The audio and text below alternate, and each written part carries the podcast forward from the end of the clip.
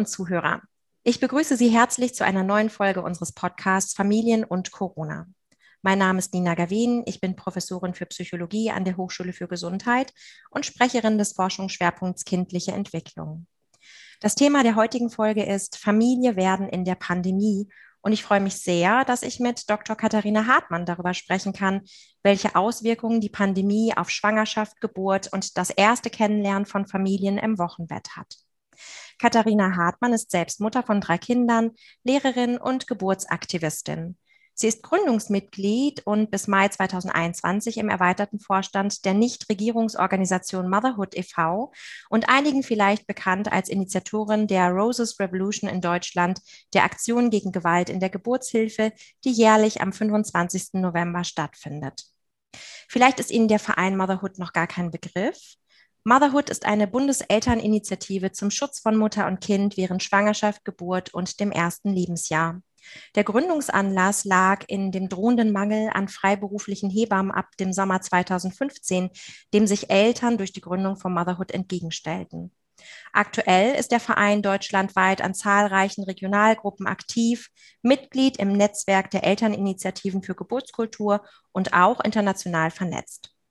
Während der Corona-Pandemie wirkt der Verein als Anlaufstelle für besorgte Schwangere und Familien und bietet Informationen zu Schwangerschaft, Geburt und Stillen im Zusammenhang mit Covid-19. Katharina Hartmann ist außerdem ähm, als Vertreterin von Motherhood Mitglied bei der europäischen Cost Action ähm, zu Perinatal Mental Health and Birth ähm, Trauma. Und ich denke, da werden Sie auch ein bisschen was zu berichten können. Hallo, Frau Hartmann. Vielen Dank, dass Sie sich die Zeit nehmen, um mit mir über die Auswirkungen der Pandemie auf Schwangerschaft, Geburt und Wochenbett zu sprechen. Ja, hallo und herzlichen Dank für die Einladung. Sehr gerne. Ja, die Corona-Pandemie wirkt sich jetzt seit weit über einem Jahr zum Teil drastisch auch auf die Themen Schwangerschaft, Geburt und Wochenbett aus. Und Motherhood erhält sicherlich viele Fragen und Beratungswünsche von Frauen rund um die Themen Schwangerschaft und Geburt in der Pandemie. Können Sie das eigentlich noch überschlagen, wie viele Anfragen Sie in den letzten Monaten erreicht haben und was so die häufigsten Themen waren? Ja, wir haben tatsächlich ähm, zum Einjährigen der Pandemie, in Anführungsstrichen Einjährigen, sind wir mal ähm, durch unsere Mails und auch durch die Social Media Accounts gegangen und haben nachgezählt und sind auf über 700 ähm, Kontakte, Mails, Nachrichten ähm, gekommen, als wir das zusammengezählt haben. Und was einfach das Erschreckende ist, dass bei diesen 700, was da für Geschichten hinter stecken. Also da ist wirklich jede Geschichte ein, ein kleines Drama, haben wir oft so das Gefühl. Und ähm, auch in der Vorbereitung jetzt auf das Postka Podcast bin ich einige Dinge nochmal durchgegangen und da stellen einem sich auch wieder die, ja, die Nackenhaare auf, wenn man sich so erinnert, was, was da in den, in den letzten Monaten von Familien ertragen werden musste und auch völlig unvorbereitet. Ähm, die Schwangerschaft ist ja sowieso eine Zeit, wo man sich als Frau ganz viele Sorgen macht. Ähm, ne? diese, ich glaube, diese, diese Art, wie schlimm Ängste sein können, das versteht man vielleicht gar nicht, bevor man nicht selbst Mutter gewesen ist ähm, oder schwanger gewesen ist. Also was man, ne, wie groß diese Ängste um die Sorge, um das, um das Kind, gar nicht so sehr mhm. um sich selbst, sondern um dieses kleine Wesen, was da in einem wächst sind. Und dann war es auch am Anfang der Pandemie diese unfassbare Unsicherheit. Niemand wusste irgendwas. Und es gab ja auch gar keine Antworten. Mhm.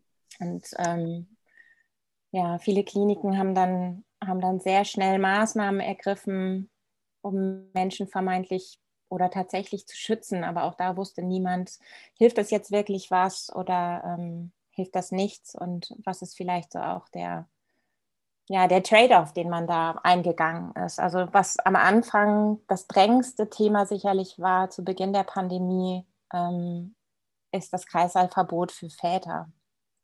Dass also ganz schnell ähm, der Zutritt zum Kreissaal oder zum Krankenhaus generell zur Geburtsstation für Begleitpersonen untersagt wurde. Und das mhm. kam ja auch in vielen Fällen so von heute auf morgen. Und diese Begleitung ähm, durch eine vertraute Person, das ist für viele Schwangere ist das so wichtig und wir wissen das inzwischen auch durch Studien, was das macht mit der Geburtsphysiologie, wenn da einfach jemand Vertrautes dabei ist, es wirkt sich auf die Cortisol-Level an, aus mhm. Stresslevel und so weiter und so mhm. weiter, auf das Schmerzempfinden. Und das ist eben kein nice to have, sondern aus unserer Sicht und auch aus Sicht der Frauen absolut essentiell. Und das fiel von einem Tag auf den anderen einfach weg. Hm, das war so ähm. das häufigste Thema, was Frauen auch dann benannt haben. Hm. Das war mit Sicherheit, also gerade zu Anfang, ähm, das häufigste Thema, die fehlende Begleitung. Das ist auch immer noch nicht ganz vom Tisch. Also mhm. es ist immer noch so, ähm, auch wenn die allermeisten Kliniken ähm, Begleitung erlauben, ist die große Frage, was bedeutet Begleitung? Ab welchem, okay. ab welchem Zeitpunkt der Geburt? Ähm, es gibt Kliniken, die sich wirklich also wo man praktisch keinen Unterschied mehr merkt, wo der hm, Vater oder die begleitende Person einfach dabei sein darf. Aber es gibt mhm. auch immer noch ähm, Kliniken, wo zum Beispiel bei Einleitungen auf Stationen, wo die Frau nicht direkt im Kreissaal ist, die Frauen tagelang alleine sind, ähm, bis die Einleitung dann wirklich in die aktive Geburt ähm, mündet oder wo die Väter immer noch erst dabei sein dürfen, wenn die aktive Geburtsperiode begonnen hat, wenn die Frau irgendwie vier oder sechs Zentimeter ist. Und es gibt auch immer noch Kliniken, ähm, wo die Väter quasi erst so auf den letzten Drücker, also wenn der Kopf quasi steht, dazu gerufen werden. Und das hat natürlich Auswirkungen dafür, wie sicher die Frau sich unter der Geburt fühlen kann.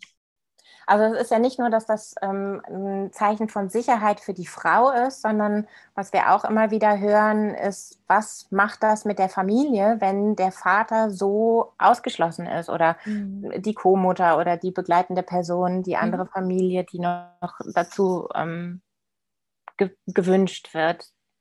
Denn es ist ja nicht nur, dass die Väter von der, ähm, von der Geburt so in Anführungsstrichen ausgeschlossen sind oder sondern auch, dass ähm, die Voruntersuchungen während der Schwangerschaft oft so waren, dass keine Begleitung möglich war. Also die Frau zum Ultraschall gegangen ist, vielleicht zum Organscreening ähm, und da manchmal auch wirklich in Fauste Prognosen mhm. alleine anhören und verarbeiten musste. Oder dass ihr Fragen beim Gynäkologen gestellt werden, möchten Sie dies, mussten Sie das. Und es gab keine Möglichkeit, sich auszutauschen und zu besprechen, sondern die Frau musste das ganz alleine machen. Und was ich auch von vielen Vätern gehört habe in den letzten Monaten ist, vor allen Dingen Väter, die schon geburtserfahren sind und wissen, beim ersten Kind war das so und so und die sich jetzt beim zweiten Kind völlig ausgeschlossen fühlen und auch so das Gefühl haben, ja, dass sie dann noch nicht mal geduldet sind und die sagen, aber es ist doch mein Kind und ich bin so, ich bin so unerwünscht und ich kriege auch viele Dinge gar nicht so mit.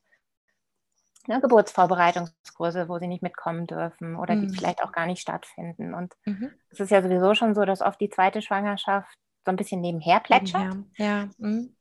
Ähm, und das ist jetzt gerade noch mal viel extremer und dass auch die Väter sagen, dass sie sich wirklich als ja, unerwünschte Personen gefühlt haben. Und das macht was mit den Familien. Gerade dieses Geburtserlebnis, wenn es eine physiologische Geburt ist, ist ja ganz ähm, besonders bedeutsam auch für Bonding und Bindungsaufbau. Also eigentlich sind Mutter, Vater, Kind, Co-Mutter in dieser Zeit ja besonders ähm, darauf ähm, vorbereitet, in diese erste Beziehung einzutreten. Was hat das für Auswirkungen, wenn jetzt dann äh, in dieser Zeit tatsächlich die Mutter mit dem Kind alleine ist? Gibt es dazu schon Daten? Nein. Dafür ist Noch es gar nicht früh und oft mhm. sind das ja auch so langfristige Sachen. Also es gibt natürlich schon irgendwie Beobachtungen und auch erste, ähm, erste Befragungen und Studien, ähm, was das mit den, wie Frauen das oder Eltern das empfinden, aber mhm. systematisch mhm. gibt es noch nichts. Und vor allen Dingen die Auswirkungen auf die Kinder, das wird sich alles erst viel, viel später ähm, rausstellen. Und es ist tatsächlich auch so, dass vieles, was wir jetzt gerade im Moment ähm, auch in den Studien lesen, das sind so Mixed Messages. Mhm. Also ich habe gestern noch gelesen, ähm, wie ist denn das jetzt, ne? Geburtenboom oder Geburtenflaute ja. durch, die, ähm, durch die Pandemie. Ähm, und äh, auch immer wieder ähm, die Diskussion um die Frühgeburtlichkeit, die ne, teilweise massiv gesunken ist, teilweise mhm. aber auch ähm, massiv ansteigt. Und es ist offenbar so, dass das sehr davon abhängt, wo diese Schwangerschaft stattfindet und wo diese Familien ähm, sich, wo die wohnen. Und in High-Income-Countries wie Deutschland ähm, gibt es eben keinen Geburtenboom, weil wir einfach das Riesenglück hatten, dass ähm, Verhütungsmittel und, genau. auch, und auch Abtreibung nach wie vor zugänglich waren. Aber in vielen ärmeren Ländern ist das einfach alles völlig weggefallen. Ne? Die Leute waren komplett isoliert. Ähm, das ist ein mhm. Phänomen, was wir in Deutschland natürlich auch sehen, dass gerade Leute, die irgendwie schwanger sind, sich noch massiver isolieren, weil die einfach Sorge vor Ansteckung haben als, als andere Menschen. Aber bei uns scheint es keinen Geburtenboom zu geben. Das ähm, scheint völlig normal zu sein, zumindest das, was man bis jetzt, bis jetzt sieht. Ja, und auch ähm, Daten zur Frühgeburtlichkeit, das scheint nicht so wesentlich zu sein. Wobei mhm. es wohl tatsächlich so ist, dass bei Frauen, die ähm, sich angesteckt haben, tatsächlich auch Frühgeburtlichkeit ähm, leicht erhöht. Erhöht sein, sein kann. Mhm. Ja, das ist ja etwas, was zum Beispiel auch in der Kronos-Studie äh, erfasst wurde. Also wie geht es Frauen, die in der Schwangerschaft sich mit Covid-19 infizieren? Ähm, was hat das auch für einen Impact dann letztendlich auf die Geburt? Was, was können Sie da für Ergebnisse zusammenfassen? Die Kronos-Studie ähm, ist von der Deutschen Gesellschaft für Perinatalmedizin schon letztes Jahr relativ früh ähm, ins Leben gerufen worden. Zusammenschluss aus Kliniken, die sich da registrieren konnten, wo einfach alle ähm, Covid-Daten zu Schwangerschaft und Geburt gesammelt wurden. Ähm, das sind nicht alle Kliniken. Mhm.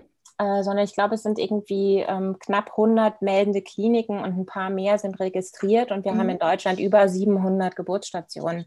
Mhm. Ähm, das ist vielleicht auch nicht ganz, ganz so repräsentativ, aber es ist trotzdem so, dass diese Kronos-Studie ziemlich aussagekräftig ist, weil das die größten Kliniken sind und wenn man das zusammenrechnet, ähm, umfassen diese meldenden Kliniken, glaube ich, 25 Prozent aller, aller Geburten, die wir in Deutschland haben. Genau, und während so die ersten Erkenntnisse, die man hatte, war ja, das scheint für Schwangere gar nicht, ähm, gar kein erhöhtes Risiko zu geben. Also die stecken sich nicht häufiger an und es scheint auch nicht vertikal auf das Kind überzugehen. Also dass wenn die Mutter mhm. infiziert ist, dass sich das Kind infiziert. Ähm, und das war alles sehr beruhigend. Mhm. Und jetzt in den letzten Monaten hat sich das so ein bisschen revidiert. Das ist äh, vor ein paar Wochen auch durch die Presse gegangen, dass an ja. der einen Hamburger Klinik eben festgestellt wurde, dass mh, hm, ja doch, wir haben tatsächlich auch Schwangere auf Intensivstationen.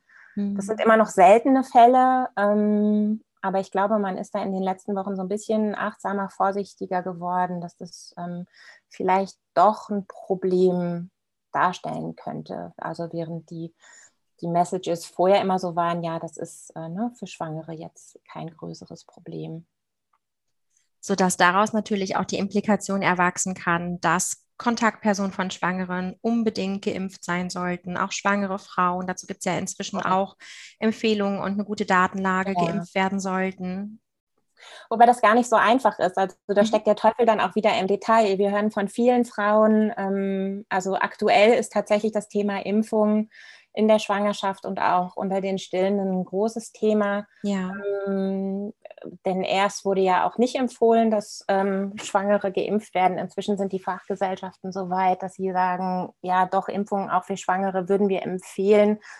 Und wo wir von vielen Schwangeren dann hören, dass deren ähm, Ärzte sich weigern, ähm, sie zu impfen, weil sie Sorge vor der Haftung haben. Weil sie sagen, nein, wenn er mit dem Kind ist, ne, ich bin verantwortlich. Ähm, und das ist für viele Frauen in ihrer Selbstbestimmung einfach ein, ein großes Problem. Und die Rechtslage ist zumindest auf dem Papier auch, ähm, auch eindeutig. Da haftet gar nicht der einzelne Arzt in der Theorie, sondern die Bundesregierung hat von Anfang an gesagt, der Staat haftet bei diesen neuen, neuen Impfungen.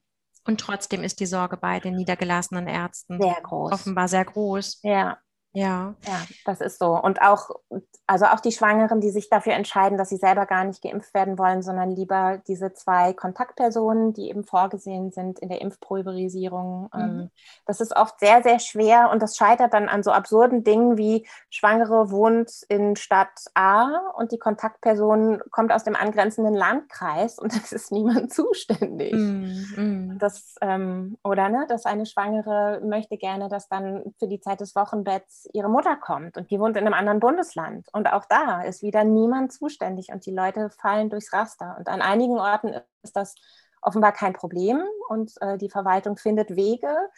Aber an anderen Orten scheinen das unüberwindbare Probleme der Bürokratie zu sein. Inwieweit können Sie denn dann als Verein Motherhood da auch hilfreich sein und sich einsetzen für die, für die Rechte der Frau? Eigentlich nur, indem wir sagen können, also hier sind die Verordnungen, also jetzt zum Beispiel, ne, indem wir darauf aufmerksam machen, ähm, bezüglich der Haftung äh, der Impfung hat der Staat gesagt, dass sie das tragen, da ist niemand individuell verantwortlich. Oder indem wir aufzeigen, wie das in anderen Bundesländern gelöst wird, ne, mhm. ne? Kontaktpersonen zu, ähm, zu impfen. Mhm. Und trotzdem ist es natürlich so, dass eigentlich leider jede Schwangere und jede Familie für sich selber kämpfen muss. Ähm, denn was wir einfach auch nicht leisten können als ehrenamtlicher Verein mit ein ähm, paar hundert Aktiven, ist, dass wir da jedes Mal für jede Frau diese Telefonate und das Nachfragen übernehmen. Das schaffen wir einfach nicht. Wir können Informationen zur Verfügung stellen und strengen uns auch sehr an, die auf unserer Homepage immer möglichst tagesaktuell zu halten auch schon echt eine Hausnummer ist, weil das einfach, ne, Gesundheit ist Ländersache und mit den 16 unterschiedlichen Regelungen und jede Woche gibt es neue Verfügungen. Das ist wirklich ähm, eine Riesenaufgabe. Ja, der Blick auf die Homepage lohnt, lohnt, sich definitiv, ist ein wunderbares, ein wunderbarer Datenschatz, viele interessante Links, die da auch zu finden sind, wenn man sich mit dem Thema beschäftigen mag. Also ist sicherlich auch jeder Schwangere nochmal ans Herz gelegt, sich dann da auch ähm, zu informieren, wenn sie das möchte. Und ich habe gesehen, Sie haben auch ein Online-Erzählcafé auf den Weg gebracht, sicherlich auch, um genau diese Themen ähm, zu platzieren und den Frauen den Rücken zu stärken. Ja, was, was passiert genau in diesem Online-Erzählcafé? Ähm, also die Erzählcafés ähm, sind aus einer Kooperation ähm, mit ähm, dieser Erzählcafé-Initiative, ähm, mit der wir schon länger ähm, kooperieren. Da gibt es eine eigene ähm, Homepage, ich glaube erzählcafé.net ist die übergeordnete Homepage. Genau. Wir können die nochmal verlinken. Also ja, wir verlinken die einfach. genau. Und was wir einfach von den Schwangeren hören, ist, dass gerade jetzt während der Pandemie die Einsamkeit massiv zugenommen hat oder die gefühlte Einsamkeit. Einsamkeit für frisch gebackene Mütter ist immer schon ein Thema gewesen. Mhm. Ähm, weil es einfach eine unglaubliche Leistung ist, mit einem Neugeborenen das Haus zu verlassen, pünktlich. Also auch das sind Dinge, die man sich, glaube ich, als Nichtmutter einfach nicht vorstellen kann. Oder auch einen ganzen Tag allein zu sein mit einem neugeborenen Kind. Ja, das, ja wie ja. anstrengend das ist mhm. und auch ähm, wie fordernd, auch psychisch fordernd das ist. Genau, und äh, also Live-Treffen sind einfach nicht möglich gewesen, sind langsam jetzt wieder möglich, aber waren es eben lange nicht. Und da sind diese Online-Erzählcafés, wo man sich dann eben über eine Online-Videoplattform mit anderen Leuten trifft und einfach zu bestimmten Themen austauscht oder auch einfach nur den anderen zuhört, wie die ihre Geschichten erzählen und feststellt, hey Mann, ich bin gar nicht alleine mit meinen Sorgen und Problemen, sondern es gibt andere, denen es genauso geht. Das heißt, ähm, ja, also es ist eine ganz merkwürdige Form von Community Building, die man mit diesen Erzählcafés ähm, unterstützen kann. Einfach dieses Gefühl, ich bin gar nicht alleine ähm, und anderen geht es genauso. Oder auch einfach mal erzählen, was alles Mist ist und ja, klar, wo der Schuh ja. eigentlich drückt.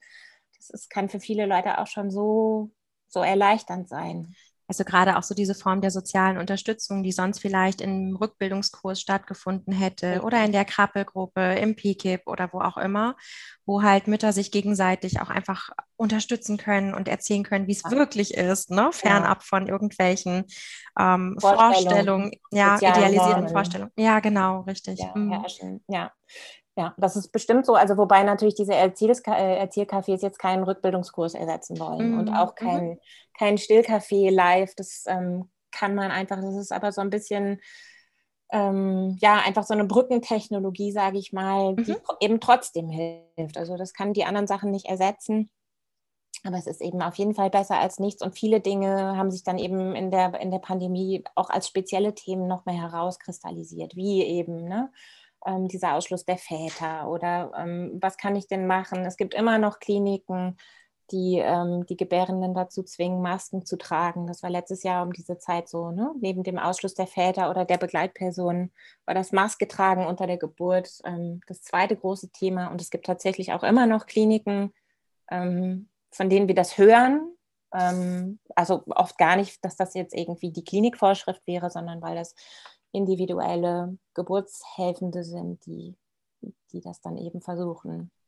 Was macht das geburtsphysiologisch mit der Frau, wenn sie unter der Geburt eine Maske tragen? Es gibt soll? Frauen, denen macht das gar nichts, erstaunlicherweise. Ja. Aber in der Regel ist das so und die Deutsche Gesellschaft für Gynäkologie und Geburtshilfe und auch äh, die Hebammenwissenschaftlerinnen empfehlen das natürlich überhaupt nicht, denn gutes Atmen, tiefes Atmen sorgt ja nicht nur für eine gute Sauerstoffversorgung während dieses physisch wirklich anstrengenden Geburtsprozesses, sondern die Frau atmet ein und versorgt nicht nur ihren eigenen Körper, sondern ja auch das Kind mit diesem Sauerstoff. Ähm, und das ist einfach fundamental. Das mhm. ist so wichtig, das ist unter Geburt noch mal wichtiger.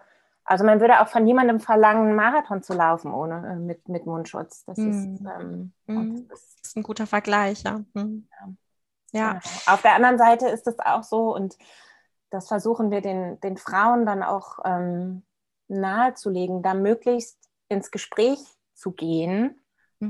Also wenn man die Möglichkeit hat, einfach in eine andere Klinik auszuweichen, ist die Sache natürlich viel einfacher, aber je nachdem, wo man wohnt, hat man diese Möglichkeit nicht. Und dann lohnt es sich auf jeden Fall ins Gespräch zu gehen, denn diese, ähm, diese Regeln werden ja aufgestellt, weil das einem Schutzbedürfnis anderer Menschen ähm, entspricht. Entspricht, ja. Mhm. Und es war von Anfang an auch so, dass wir einfach echt so als Verein und als Aktivisten so wütend geworden sind, dass da, dass da Dinge auf dem Rücken von schwangeren Frauen und Familien ausgetragen wurden, die da nichts zu suchen haben. Zum Beispiel hatten wir zu Beginn der Pandemie diesen eklatanten Mangel an Schutzkleidung. Mhm.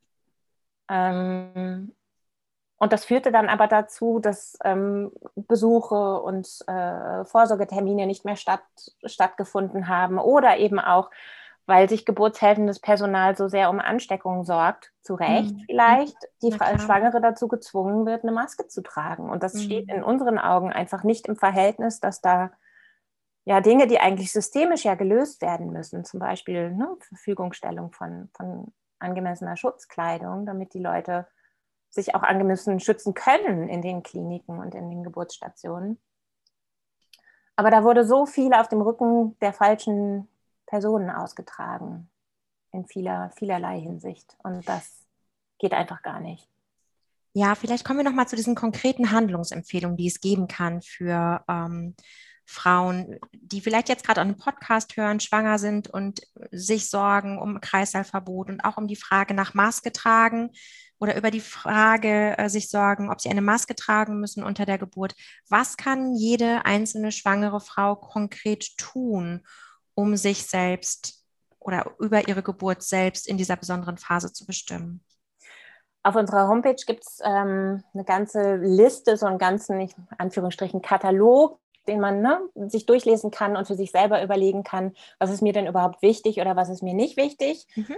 Ähm, und dann gibt es natürlich diese Maßnahmen, wie zum Beispiel, also ich muss auf jeden Fall als schwangere Frau in der Klinik oder ähm, an dem Geburtsort, wo ich mein Kind plane zu bekommen, auf jeden Fall anrufen, denn die ganzen Regelungen sind so individuell. Und es lohnt okay. sich auch auf jeden Fall ganz konkret nachzufragen, zum Beispiel, wenn auf der Klinikseite ähm, steht, dass der Vater da sein darf oder die Geburtsbegleitung, die Co-Mutter dass man genau nachfragt, was bedeutet das? Ab wann und unter welchen Konditionen? Ähm, mhm. Es sind jetzt auch immer mehr Leute geimpft und wir hören aber trotzdem, dass zum Beispiel das Paar, wenn sie ähm, in der Klinik ankommen, erstmal getrennt werden und ein ähm, Antigen-Schnelltest gemacht wird. Und das ist, ne, weil die, selbst wenn der Partner doppelt geimpft ist, das noch nicht zählt, weil das noch nicht angekommen ist. Ähm, mhm. Was bedeutet das, dass der Vater dabei sein kann? Ab wann kann er dabei sein? Kann er bei der Einleitung dabei sein? Was ist, wenn es zum Kaiserschnitt kommt? Darf der mit in den OP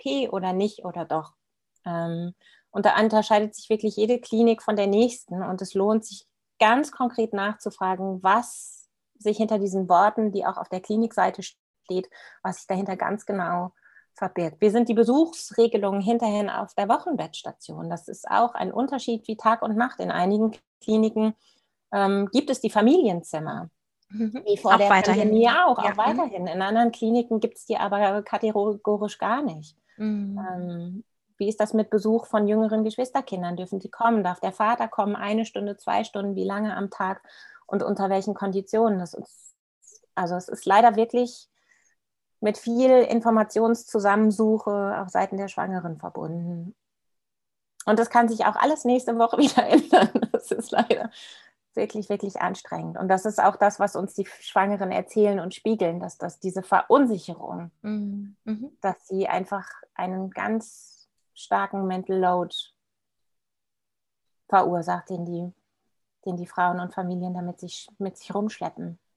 Also Informationen suchen, eine ähm, eigene Position dazu finden, wie die Frau ihre Geburt erleben möchte, wer dabei sein soll und hinterfragen und die eigene Position auch sehr, sehr deutlich dann benennen. Das wären auf jeden Fall Aspekte, die aus Ihrer Sicht wichtig wären. Ja, das unterscheidet sich auch gar nicht, wenn Sie das jetzt so mhm. zusammenfassen. Ja, von einer normalen unterscheidet sich eigentlich ja. gar nicht von einer Geburts ja. anderen Geburtssituation. Ne? Also ja, es hilft immer, sich genau klar darüber zu sein, was möchte ich und auch in die Verhandlung zu gehen. Also zu sagen, ne, ähm, okay, der Partner ähm, darf bei der Einleitung nicht dabei sein, aber ab wann darf er denn und unter welchen? Und wenn wir zum Beispiel hier diesen Test machen mhm. und ähm, ja, also ne, manchmal lohnt es sich zu verhandeln und zu sagen, aber er trägt dann die ganze Zeit die Maske oder er trägt noch zusätzliche Schutzkleidung und die besorgen wir auch selbstständig oder was auch immer. Also eine eigene Position finden, ne? was dann auch in Ordnung wäre für die jeweilige Frau und die Begleitperson. Genau, trotzdem, glaube ich, hilft es auch, also ohne dass ich jetzt damit die eigene Position der, der Schwangeren schwächen möchte, hilft es, glaube ich, sich immer vorzustellen, dass die, an, dass die anderen, in Anführungsstrichen, also die Leute auf der anderen Seite des Gesprächs, das hat ja Gründe, weshalb die diese Position haben. Die machen das ja nicht, weil sie irgendwie dumm, rücksichtslos und gemein sind oder so, ja, sondern weil da bestimmte Ängste oder Prozesse auch hinterstehen. Und ich glaube, dass das wenn man da in Verhandlungen geht und sagt, ja, ich sehe das auf Ihrer Seite, aber für mich bedeutet das eben dieses und was den Leuten auch darstellt, was das eben ne, für mich als Schwangere, ich sehe, Sie wollen sich schützen, aber sehen mhm. Sie, dass ich und dieses Bedürfnis und Geburt ist eben einzigartig, das kann ich nicht umtauschen hinterher oder, Man kann es nicht wiederholen. oder rückgängig machen genau. oder wiederholen. Und das sind tatsächlich auch Erinnerungen und Erfahrungen, die, die prägen eine Frau und damit ihre Familie ein Leben lang, das, das geht nicht so einfach wieder weg. Mhm. Und dafür lohnt es sich tatsächlich auch, auch wenn das wirklich anstrengend ist, ne, diese tolle Telefonate und diese Gespräche zu führen, um auszuloten, wie ist es denn wo und was kann ich denn, ähm, was kann ich denn erwarten? Und auch wenn vielleicht die Regeln, auf die ich dann in dieser Geburtsstation treffe, nicht meinen Erwartungen entsprechen, dann kann ich mir vorher überlegen, okay, aber vielleicht ist wie gehe ich denn damit um, wenn es dann so ist? Und ich bin zumindest nicht so überrumpelt, sondern ich weiß, okay, ich weiß, ich bin zwischendurch eine Dreiviertelstunde alleine. Mhm. Ne? Was kann ich mir in meinen mentalen Rucksack stecken, um diese 45 Minuten alleine zu überstehen? Was wünsche ich mir dafür? Was, ähm, vielleicht kann ich sagen, okay, mein Mann ist nicht dabei, aber ich wünsche mir dann, dass in diesen 45 Minuten wirklich eine Hebamme mhm. ähm, kontinuierlich für mich da ja. ist mhm. und auch die die ähm, Klinik zu fragen, ist das bei Ihnen möglich? Ja, Geht das irgendwie? Kriegen wir das hin? Bevor ich gleich noch so ein bisschen fragen möchte zu der Nachsorge und zu der Betreuung im Wochenbett und auch zur Vorsorge, die ambulant durch Hebammen stattfinden kann und wie sich die verändert hat, ähm, beschäftigt mich gerade noch die Frage, was eigentlich geschieht, wenn die Mutter tatsächlich Covid-positiv ist oder auch das Kind Covid-positiv ist. Wie sind da so Ihre Erfahrungen? Was haben Sie gehört? Werden Mutter und Kind getrennt? Also die Empfehlung ist ganz klar, äh, die werden nicht getrennt. Mhm. Aber natürlich haben wir das vor allen Dingen aus dem letzten Jahr immer wieder gehört und ähm, hören das jetzt vereinzelt. Und dafür gibt es so nach der Datenlage eigentlich, eigentlich überhaupt gar keine Berechtigung. Nein, ganz, im, ganz, im, Gegenteil. Ja. Also, ne, das, ähm, es gibt natürlich da auch da spezielle Hygienemaßnahmen, wo man ein bisschen drauf achten muss, ein bisschen vorsichtig sein sollte. Aber es ist tatsächlich so, dass offenbar die ähm, Infektionen gerade von den ganz kleinen Kindern zumal wenn sie dann sogar noch gestillt werden, mhm. tatsächlich gar nicht so ähm, gravierend sind und man sich da eigentlich so ein bisschen entspannen könnte. Natürlich nur achtsam, wachsam, gewisse Vorsichtsmaßnahmen treffen, aber ähm, eigentlich muss man sich da gar nicht so große, große Sorgen machen. Trotzdem, natürlich ist getrennt worden, vor allen Dingen in der Anfangszeit, bevor man ja, bevor alle Leute überhaupt irgendwas über dieses Virus wussten. Aber wir hören das auch, auch, auch jetzt noch. Und dabei ist beispielsweise sogar bei der Covid-positiven Mutter es absolut indiziert zu stillen, ne? Ja, auf jeden Fall, weil sie die mhm. Antikörper weitergibt und das Kind davon ja. direkt profitiert, auf jeden Fall. Ja. Mhm. ja. kann man wirklich nur hoffen, dass sich so diese ähm, Situation ganz schnell verändert. Ja, dass es auch wirklich in möglichst allen Geburtskliniken so weiterhin umgesetzt werden, dass Mutter und Kind und Begleitperson Mutter und Kind nicht mehr getrennt werden. Ja, und das ist auch tatsächlich eigentlich so ein bisschen verwunderlich, denn ich meine, alle Krankenhäuser hatten ja auch vorher ähm, Infektionspläne, wenn eine Frau, was weiß ich, mit HIV oder Hepatitis, C oder so, ja. das sind ja mhm. alles, also es ist ja nicht Schon so, dass die, klar. ja, also dass die da ja. wirklich ne, alles ganz neu sich hätten ausdenken müssen, sondern es gibt ja Vorerfahrungen mit anderen ähm, Infektionen. Aber ja, es ist oft beeindruckend und erschreckend, wie, wie, wie tief verunsichert dieses Virus die Menschen hat und wie, wie dann doch immer. Ähm, ja, aber, aber also zu Beginn sicherlich auch erklären mit der Neuheit, ne? So und mit einem fehlenden Bekanntheitsgrad, fehlendem Wissen über äh, mögliche Verläufe. Aber jetzt, so nach einem Jahr, sollte man doch denken, dass ein Stück weit mehr auch eine Einschätzungsmöglichkeit vorherrschen kann. Ja, das, also zum einen das, aber zum anderen ist es schon auch von Anfang an erstaunlich gewesen, dass in Geburtskliniken, die auch vorher sehr familienzentriert und sehr, ich sag mal, evidenzbasiert gearbeitet haben, dass die mhm. wirklich zum Teil auch mit sehr hohen persönlichen Kosten verbunden, wirklich alles Mögliche getan haben, um, diesen, um diese Normalität in Anführungsstrichen beizubehalten. Ne?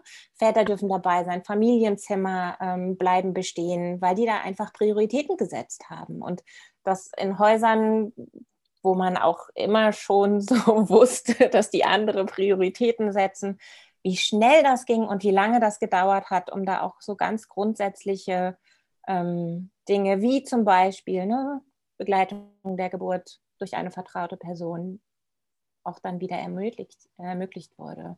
Rolle rückwärts Dinge, sozusagen. Aber wirklich, ja. mhm. Rolle rückwärts und Dinge, für die wir wirklich Jahrzehnte gebraucht haben, mhm. dass die Väter beim Kaiserschnitt mit im OP sein dürfen. Mhm. mhm. Und was macht das auch mit dem, ne? gerade von Kaiserschnittmüttern ähm, und Vätern hört man immer wieder, wie gut das war, dass man wusste, aber der Vater konnte sofort das Kind ne, nackt auf Halten. die nackte Brust genau. legen und mhm. bonden und was das auch für diese Kinder und ähm, die Väter in der Beziehung gemacht hat und dass das immer noch, also in wie vielen Häusern das so schnell wieder abgeschafft wurde und immer noch nicht wieder eingeführt wurde, obwohl sich die Lage ja doch deutlich entspannt hat. Das ist eigentlich, rational ist das nicht zu verstehen.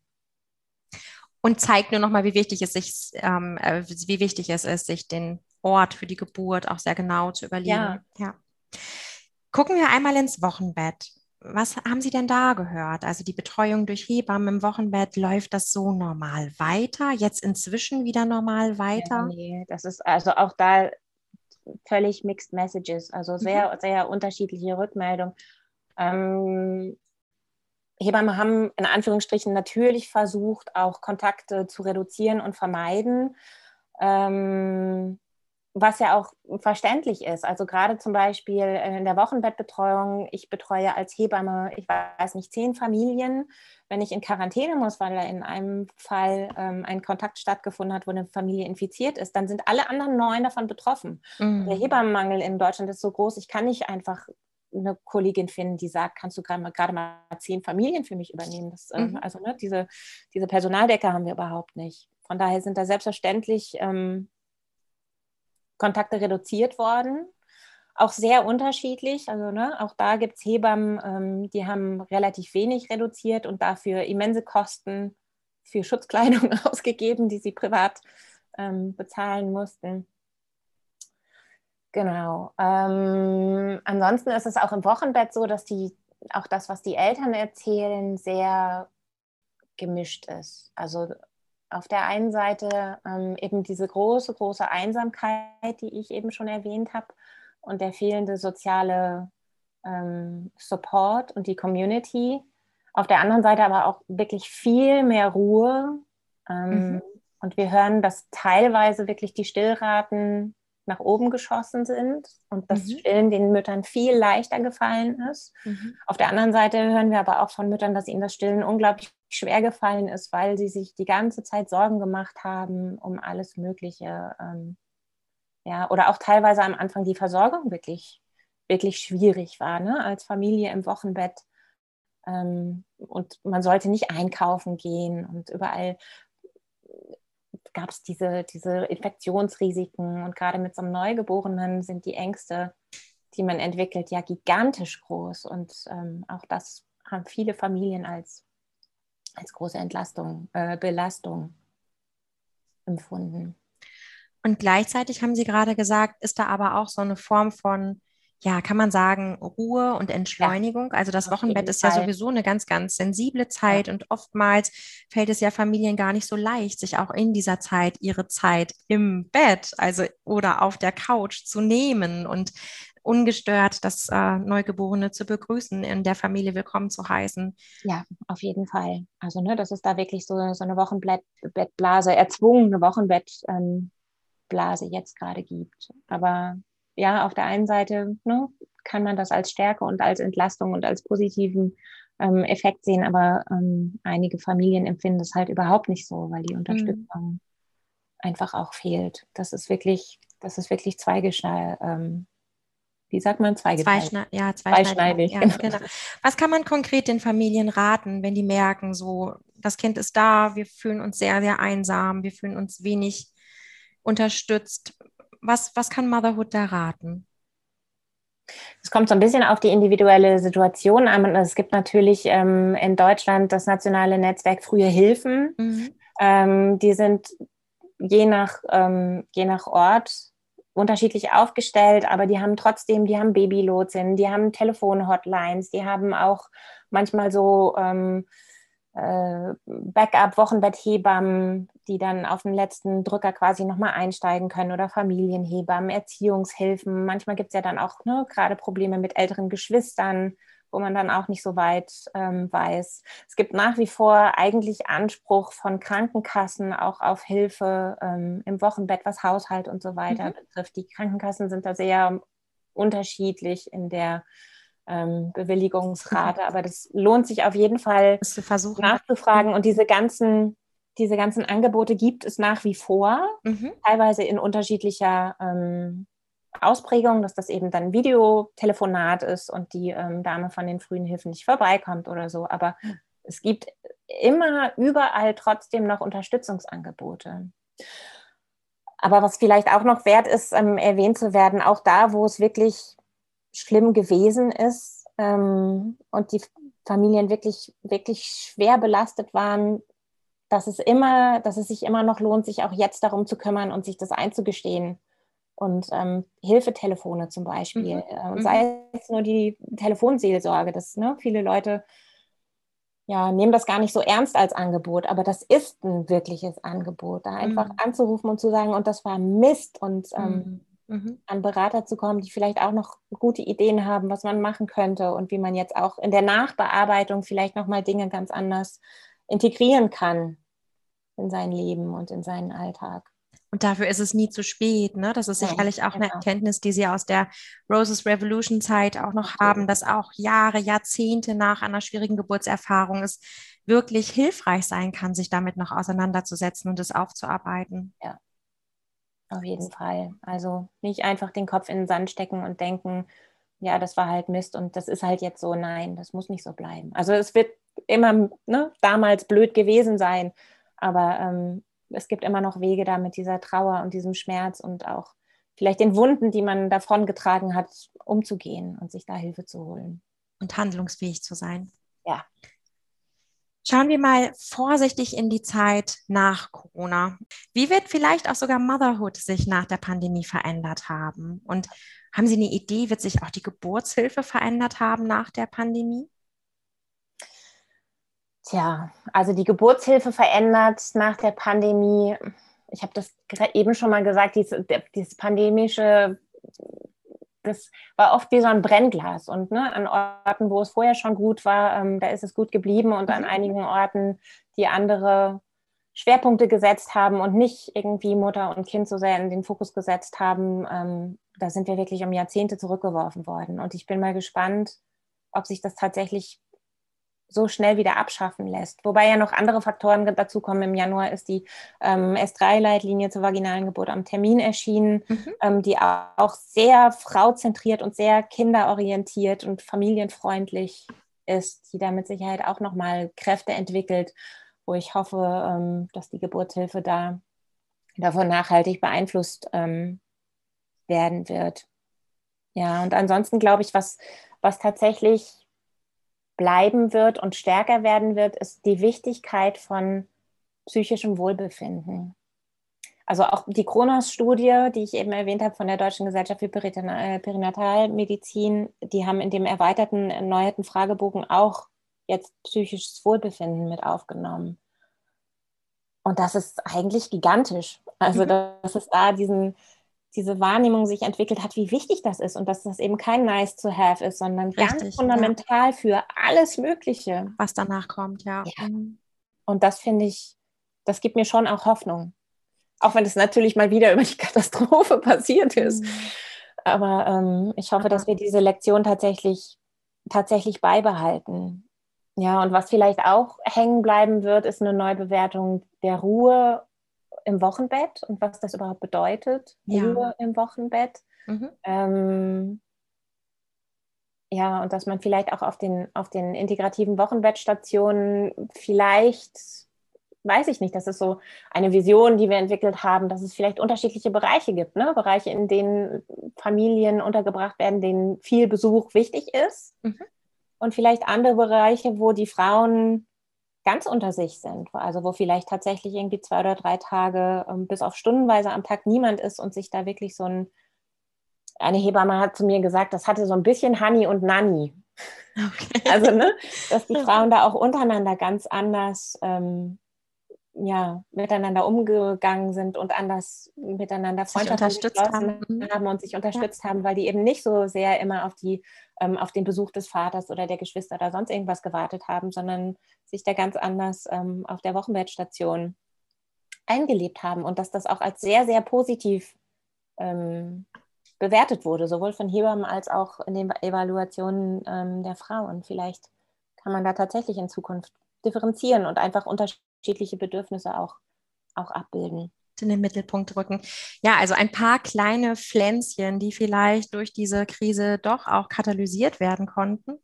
Ja, und ich glaube, was die Krise uns auch gezeigt hat, ist, dass Veränderung echt möglich ist. Mhm und dass das im Zweifel auch schnell gehen kann. Mm, das wenn stimmt. Der, ja. Wenn wirklich der Wille da ist, der politische Wille, aber auch alle Leute an einem Schrank ziehen. Das fand ich schon sehr, sehr beeindruckend, wie, wie schnell das Leben verändert werden kann, wenn eben alle, und das gibt auch viel Hoffnung, finde ich. Wenn alle dabei sind und an einem Strang ziehen. Ja. Und das Thema wirklich auch in den Fokus gerückt wird. Ja. Das ist ein sehr, sehr schöner Wunsch für die Zeit nach Corona, wenn es die dann geben mag. Ich bedanke mich sehr für dieses interessante Gespräch mit Ihnen, Frau Hartmann, und ich bedanke mich auch im Namen von ja, Frauen, Müttern, Familien für den großartigen Einsatz, den Sie und auch Motherhood für die Geburtshilfe und äh, für Familien in, in Deutschland und in Europa im Rahmen Ihrer Initiative unternehmen. Das ist wirklich ganz großartig. Vielen Dank.